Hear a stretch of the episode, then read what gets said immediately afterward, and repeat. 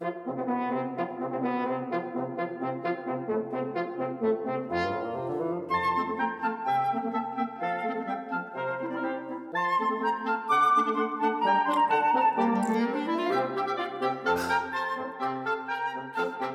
们平常应该都不是很喜欢被人家定义哦。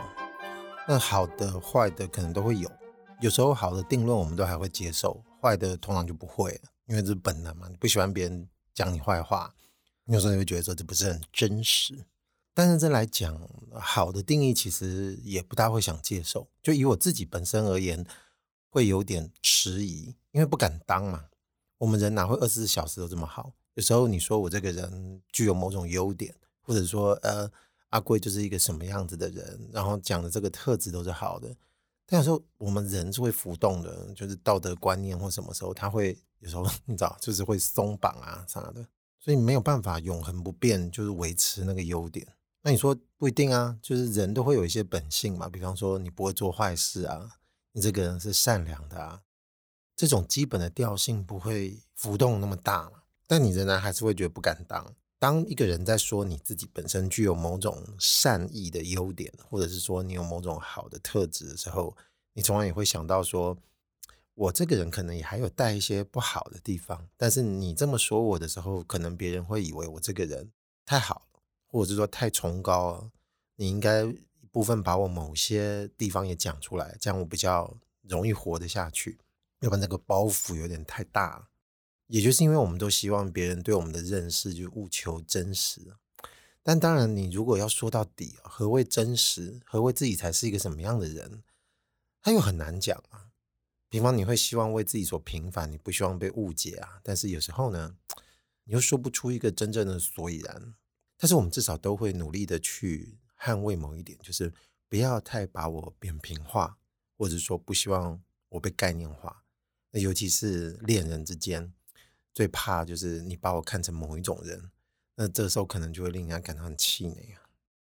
但都是为自己捍卫、为自己的存在的定义去发声了。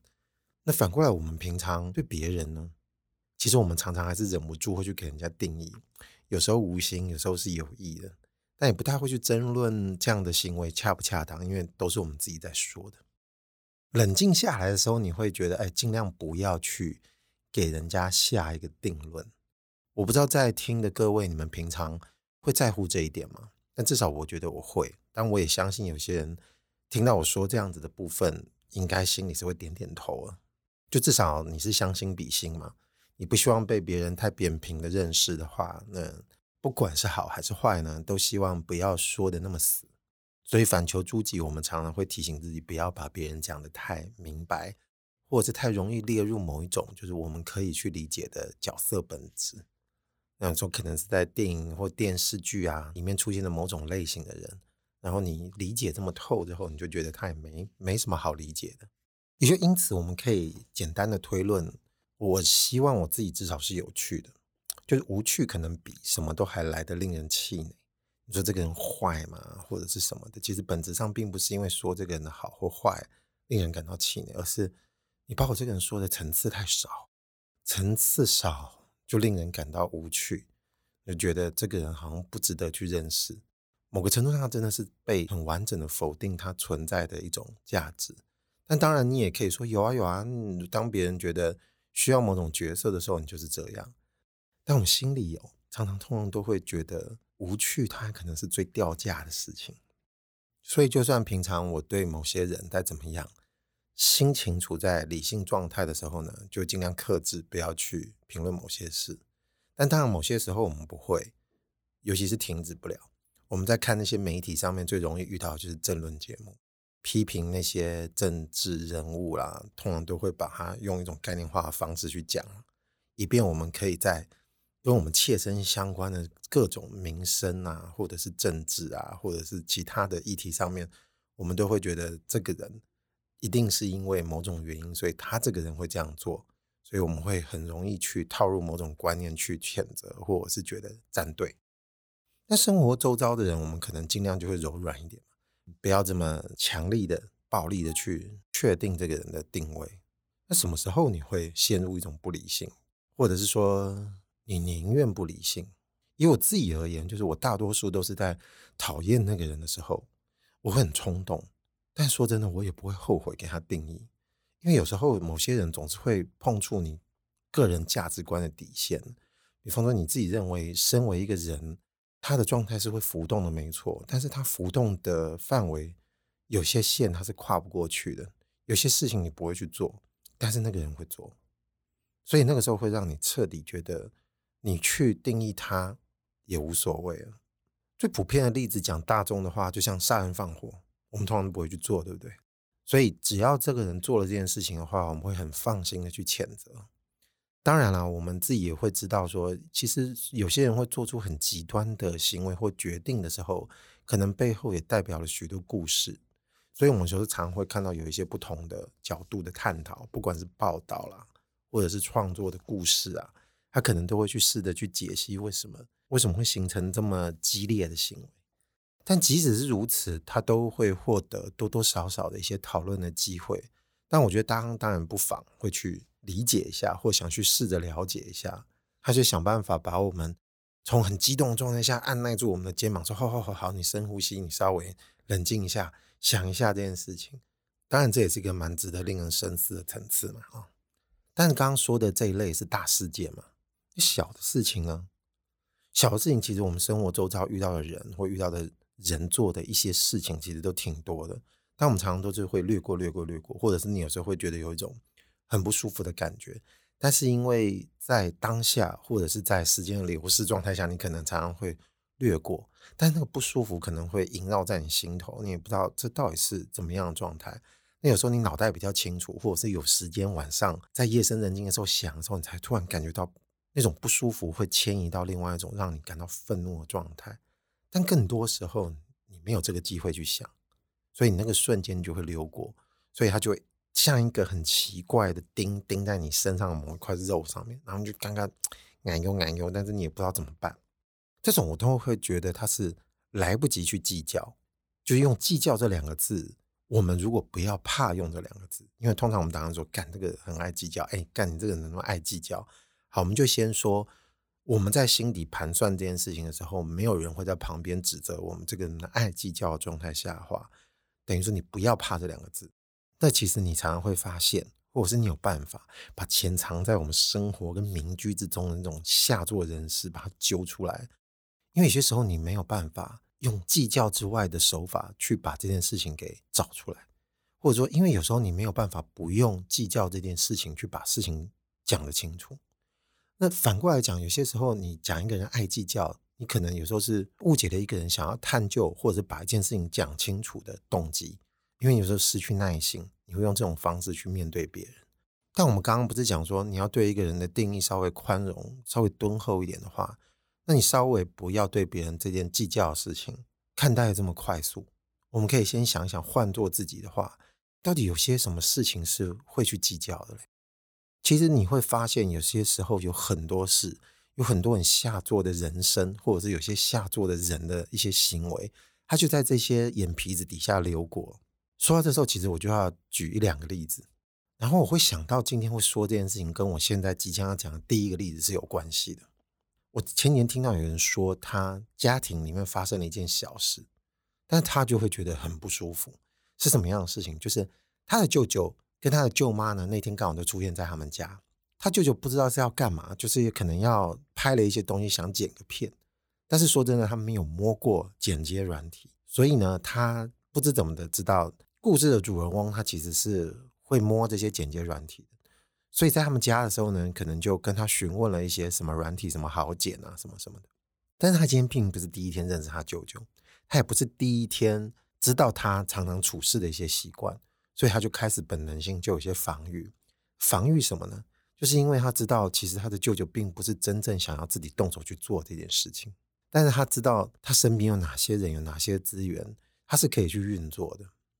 那我必须要先把这个道理缓一缓，我要先讲一讲他大概诉说他那天在跟别人应对的时候做了哪些类似的小行为。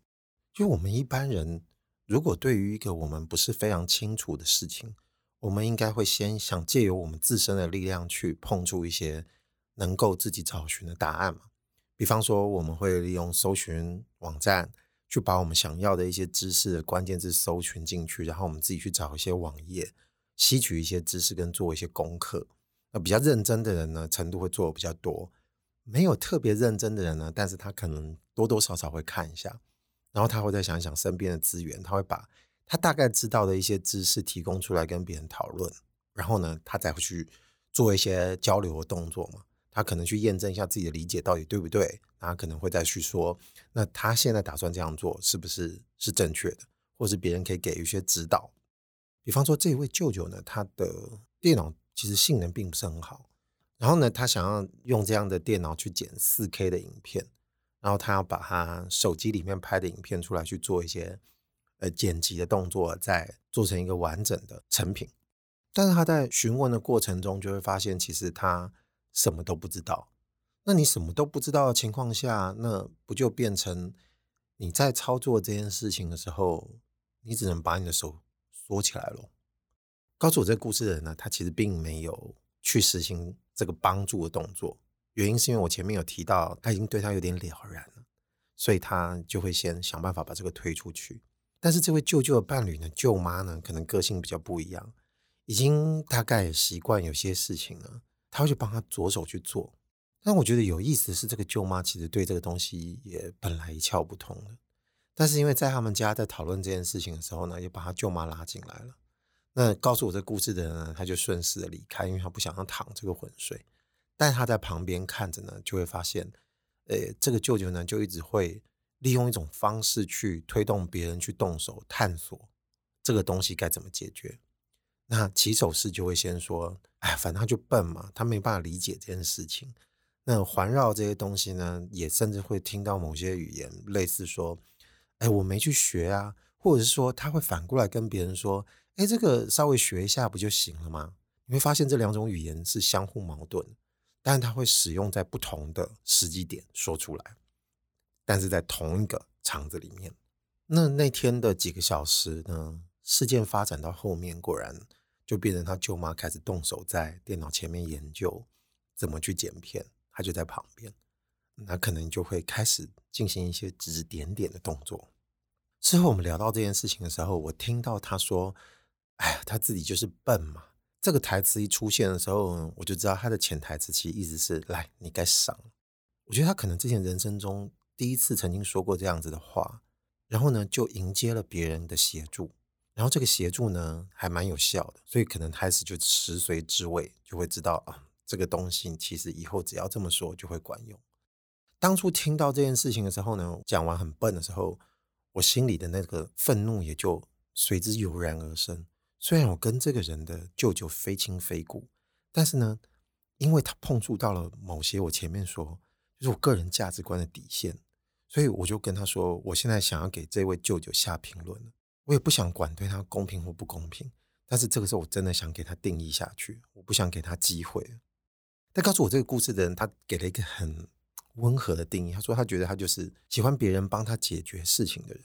乍听起来好像是还蛮平淡的一种评价，但其实你脑子只要稍微再想一下，喜欢别人帮他解决事情的人，其实我觉得这个定义已经蛮狠了，而且让我觉得。非常不舒服的是，这个人最后对付的是他自己的伴侣。如果这个人伴侣是你，怎么说呢？嗯，你喜欢的、你深爱的人，那你会对他做任何类似或者是有点雷同，哪怕百分之一、百分之零点零一趴的事情是跟利用有关的，就是你会做得下去吗？我就回来讲笨这件事情好了。如果真的觉得我的理解能力有问题的时候呢？但至少我觉得不能懒啊，因为我觉得症结其实不在于他真的笨，我觉得他的症结是在于他的懒。如果我今天是一个不是非常灵通的人，我应该会像我前面所讲的，对我一窍不知的事情，或者是我觉得我的逻辑能力不好，或者是我觉得我的嗯神经反应不好，我的运动不行，这些东西都有可能。但是我会请教别人的时候，我一定会先让别人知道我目前努力到哪些部分。他才能知道你现在处在某种状态，说要帮才能真正的帮。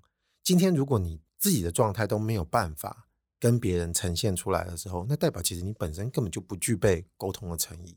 其实你想要的是别人帮你解决目前你不想解决的事情，而这件事情其实是自己的责任。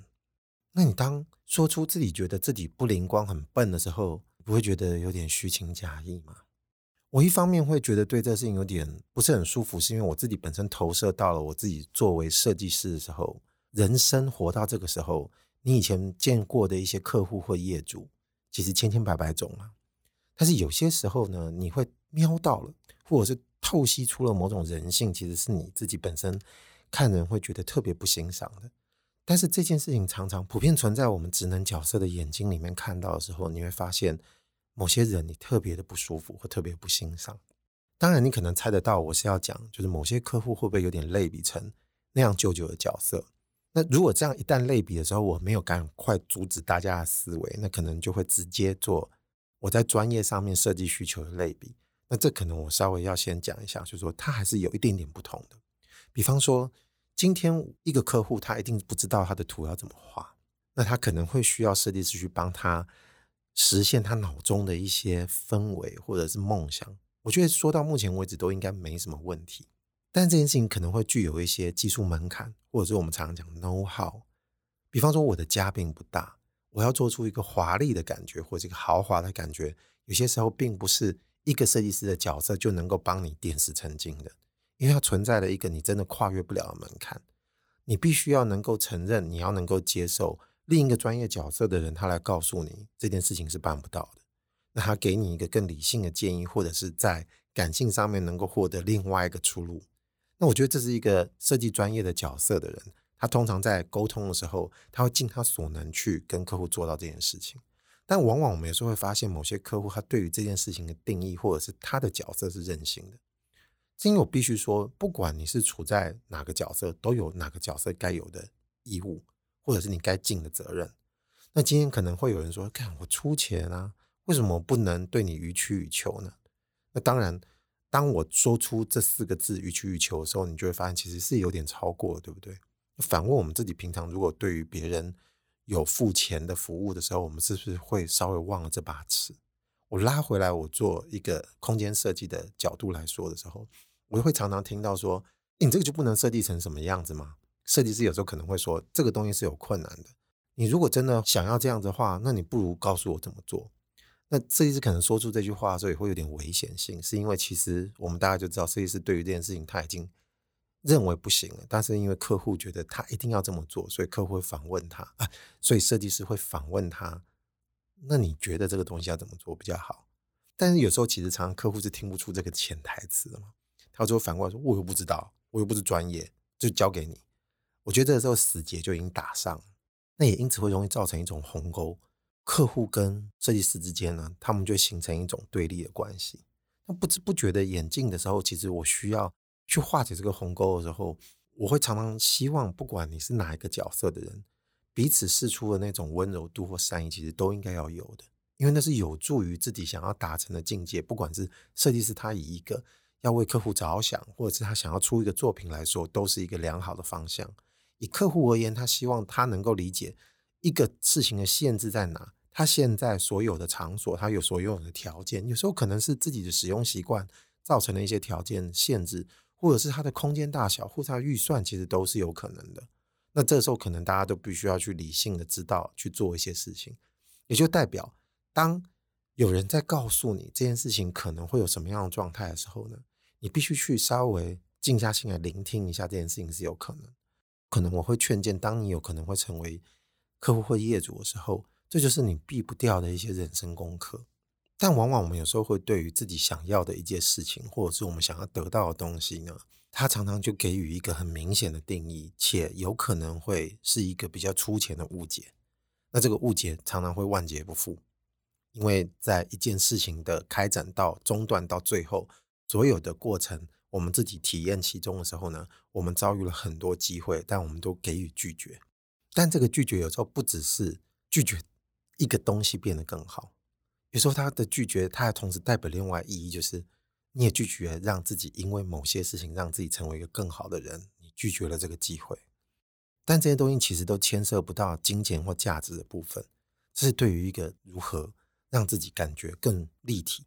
或者是更不会那么无趣有关系，再讲回来，刚刚说到这位舅舅的人呢，我心中不由得还有另外一种感触。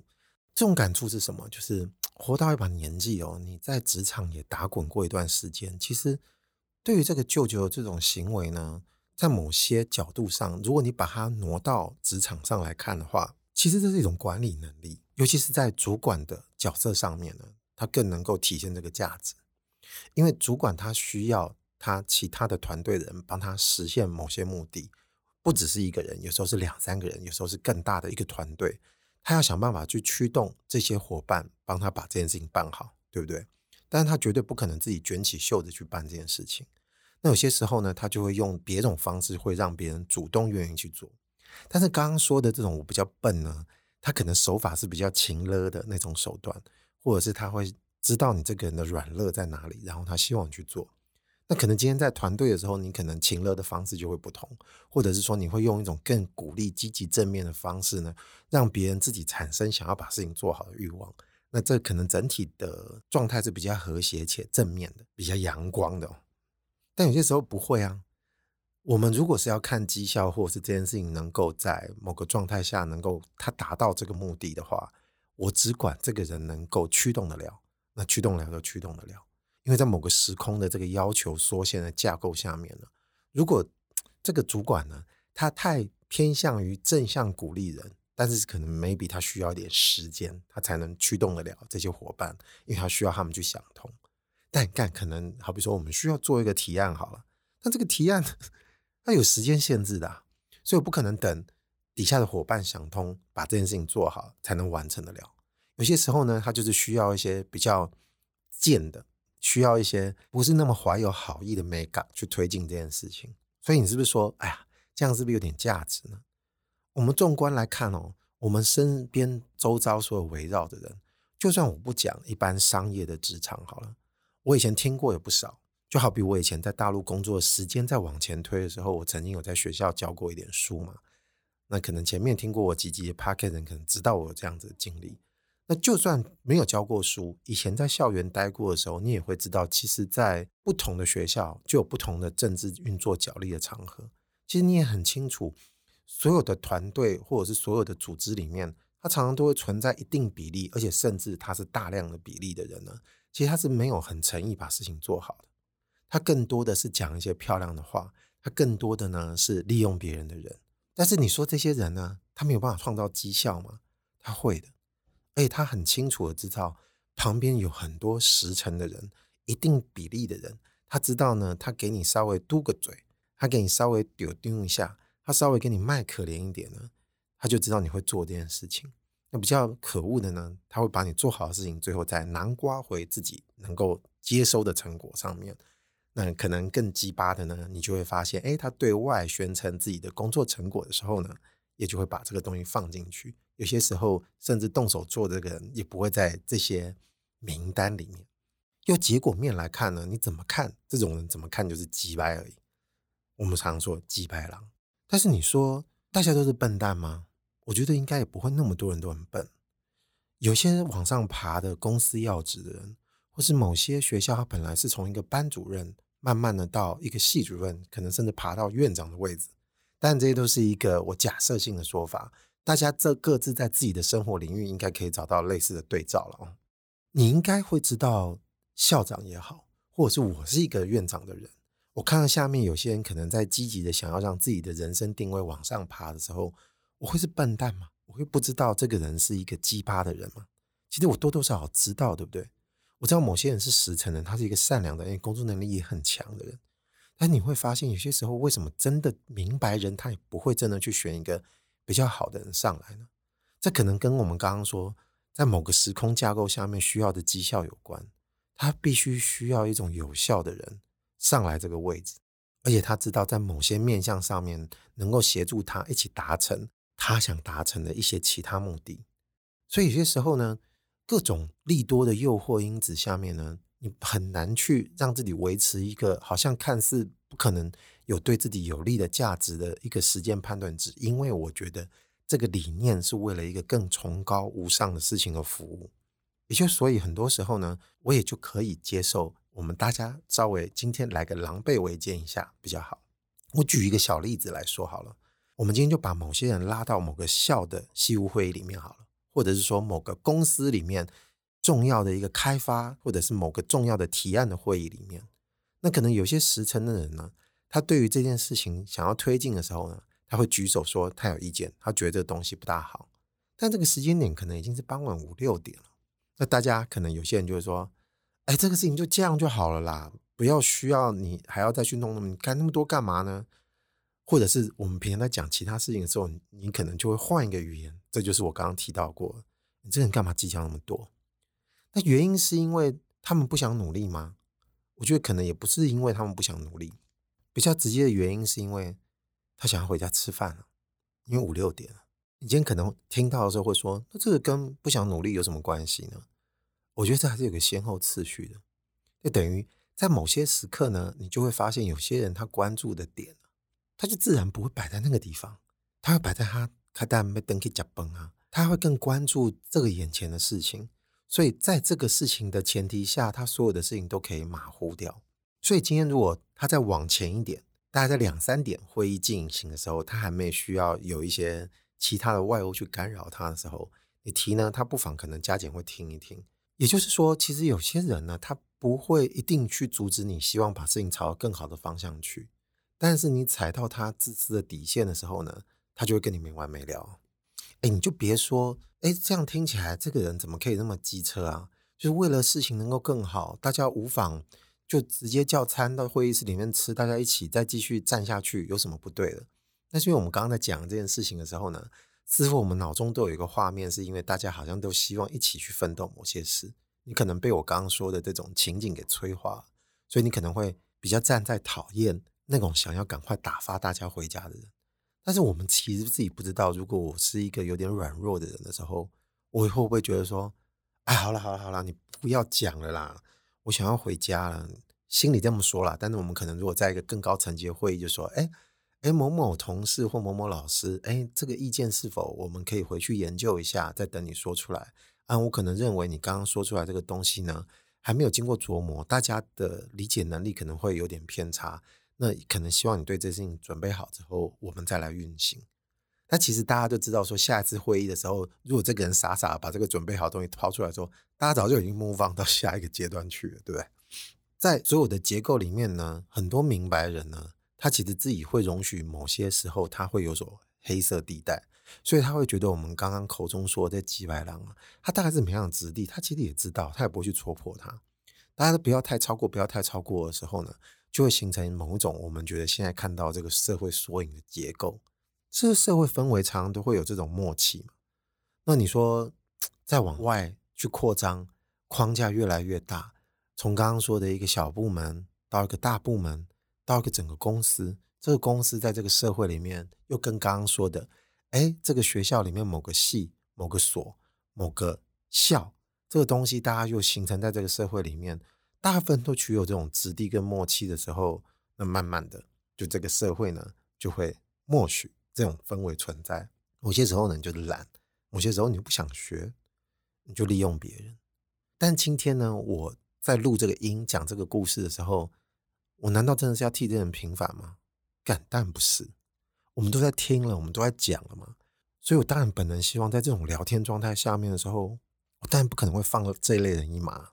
我只是想问说，当在进行这些所有事情的时候，你利用了别人，你看着别人存在在那个地方，在你面前的时候，你为何会忍心？我今天这样说的时候，其实我相信大部分人在听的人都应该会觉得对。为什么？怎么会有人会忍心做这件事情？今天要澄清自己示弱，跟请求别人协助，跟利用别人要求别人帮忙自己做事情，其实它真的根本上是两回事的。我就把刚刚那种忍心的心理状态，我们稍微揣摩一下，我们大概就可以知道了。比方说，你觉得自己真心自己笨，但是你自己应该也清楚责任是属于自己的，对不对？你总不可能对这件事情也笨吧？这个说了就太矫情。所以，当你看到别人卷起袖子想要把你抓过来，帮你把这件事情给干掉的时候呢，你自己心里会不会觉得过意不去？肯定会觉得过意不去的。但更卑鄙的事情会是怎么发展呢？你就会站在操作了电脑这个人的背后，或者是帮你处理某些人文件的人的背后，或者是任何在做事的人背后，你会用一种感觉你也在参与的角度去指导他。这个就可以类比成我刚刚在说，有些客户呢，他会直接在设计师面前跟他说，他要怎么去执行这件事情。那更常见的就是平面的设计师呢，他常必须得忍受他的上司或者是其他的客户跑来他的电脑面前跟他说：“这个放大一点，这个缩小一点，这个移动一下，那个做一下。”你有没有发现，其实你就是把人当做一个工具？你为什么会觉得这件事情是在于你自己的知识范围不够到一个水准的时候，你又自认为你可以懂这件事情呢？我们有没有发现，其实我们常常会这样子，或者是说，我们应该扪心自问，自己以后会不会变成这样子一个人？如果有一个旁观者看到这个角度的时候，稍微想谴责一下他击败这个人的时候，说：“哎，这不是你的事情吗？”他说：“但我就不会啊，所以你看，我也没有抛弃他，我在旁边跟他一起把这件事情完成。你说卑不卑鄙？干嘛呢？超卑鄙！这种事情你不计较吗？”你没有办法从这个眼皮子底下溜走的事情，赶快把它抓住。你说，我觉得好像哪里有点不对劲。这件事情是不是应该是你自己在电脑前面拿着滑鼠，手按着键盘去做这件事情？应该是那个设计人在旁边给你 key 模麦，给你大小声，给你匹配给，对不对？那为什么不是？因为我们自己没有坚持，因为我们懒了，因为我们想利用别人。如果这种念头偶尔会萦绕在我们心中的时候，你也不难想象，在自己本身的标准之外啊、哦。我们当然 听的时候，我们都会觉得，哎呀，我自己是不会的，我这个人应该还算过得去，我这个人还算可以。因为我们大家就像我刚前面开头讲的嘛，我们不喜欢别人对我们自己定义是属于比较负面的，所以我们稍微对自己是有点信心的。我觉得自己应该是属于比较正向发展的那种人，但我们自己也很容易可以想象，自身之外的他人呢，他在某些 moment 呢，他是会松绑的，他会放任自己在这个时候呢。在别人也没有办法注意的瞬间，也就溜过了这部分的评价，因为他其实心里会有一种侥幸心态，他会觉得别人应该是探查不出自己的卑鄙，所以他就顺理成章的呢，就在这个世界里面，在这个社会里面如此的运作跟游走。那有时候比较聪明的人，他偶尔会稍微使一点点力，感觉他觉得自己会稍微比较不会那么贱一点。那这种小付出呢，我有个另外一个小例子可以来举例。就以前呢，我们多多少少都会有跟人家住在一起的习惯嘛。比方说求学的时候呢，或者是在工作的场所的时候，你在他乡会跟别人一起合租房子，你总是会有一些室友嘛，或者是学校的宿舍也会。那大家难免生活在一起的时候，都有一些物资会互相交流。那我记得以前我呢，就有过一段时间，就是我好像有一些零食嘛，那大家应该不需要那么计较，就会我吃一下你的，你吃一下我的。那时候觉得。我动不了，你为米家时代去好夹，然后我就不小心吃光了。但我会给你打个招呼说：“哎，拍谁？我给你减料。”但是我明天呢，可能会买一样东西来补一下给你。但是我遇过有些人呢，他怎么样的敢跳哈，就是问过我这个东西呢能不能吃，我说你就开啊，没关系吃。但是当你做出这个部分的允许的时候，其实你当然期望或者说你就会有个底线，你认为应该不会跨过某些线的嘛，哦。那这个某些线是怎么样的呢？你今天如果吃光了，就很磊落说补完，那顶多就干干。我现在想吃哎，鸡巴，那你现在给我吃完怎么办？算了算了算了，你明天再买吧。那我今天就没办法吃到，顶多存在这种情况，其实也不会造成让你觉得更深的怨怼。但是有些情况呢，有些人他就是希望他不至于会受到这个评价，他的小动作呢，就用被动的方式去呈现。我刚刚不是说有些时候想证明自己其实也不是一个好吃懒做的人呢？这个道理其实是有关的。我们反过来看，我这个零食呢，他就开始吃了。那过了两三天呢，我也没去检查这个东西是怎么回事。这个零食，比方说它是一包饼干里面有很多小包小包的，它有小包装，啊不？一一袋饼干里面呢，可能有二十个小包装。那就吃嘛吃嘛，我们一般人都想说，干，我就不要吃超过，我就留个十包，对不对？因为可能开了，那零食的主人自己也会想吃嘛。但是呢，不知怎么的，比方我自己可能就看了，我就发现，哎干，怎么里面只剩一包啊？我都没有吃，十九包都被吃光了。那这件事情代表什么意义呢？我还没讲完，我就继续把它讲完哈。再过了两三天，我就看到，哎，那一包就停了不动了。如果这个人这么爱吃，他吃了这么多，那他是不是应该会比较像我刚刚举例的那种剧本走嘞？你把它吃光嘛，然后最后再很明白跟你讲说，拍谢我给你吃料，我只要叫海蛎几包，好不？但不是这一包呢，其实意思就是说，等着我自己把它吃掉。我为什么刚刚说这细微的卑鄙是什么样的做呢？其实你大概猜得到，盘算的是什么？第一，我没有把它吃完，所以这一包需要去补货，责任不在我身上。那这个零食呢，大小包堆在那个地方，那如果说到时候还得要丢，那这个责任也不在我身上，因为他还没吃完，所以最后呢，你吃掉，你就麻烦把它清掉。有太多事情都可以想象，这件事情的利多，尤其是在个人评价上面呢，他似乎眼看都站得住脚。你甚至可以想见一件事情，就是当你把这件事情提出来的时候，别人会怎么回你，或者是当事人会怎么回你？他会说：“哎，你这人怎么爱计较啊？那我就买一个陪你就好啦。”干嘛的？但是你怎么去跟他明白的摊开来说？哎，你之前那么快就把它吃到只剩一包，没道理，你留一包啊。那他会怎么跟你说？其实你又不是我，你管我那么多干嘛？我就是突然不想吃了，不行吗？你这人那么爱计较，好吗？好吗？我明天就买回来给你。你有没有发现，就是鸡巴人变成你？所以我刚刚一开头不是就说，我们希望不要去很容易的定义一个人，因为那对别人而言可能不是一件好事，我们自己也不愿意去如此。以这么多我们刚刚提到的这些人生例子来说，我们有时候就先暂时把自己看成不是这样子的人的时候。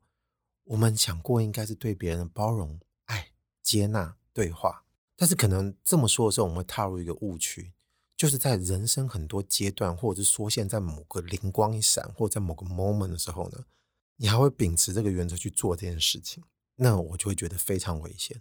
我现在想的就应该是跟他对抗，不管是男生的他、女生的他，还是事物的他，我们都应该站起来与之对抗。你甚至应该跟他一起辩论。你与之对抗之后。受到了某些话语上的谴责之后，你才有可能协助对方回到一个立体状态。否则，我们其实自己也有可能会是让他扁平化的一个共犯。因为我觉得很奇怪，因为我们本来就希望不要把他跟扁平化，而选择某些话不说。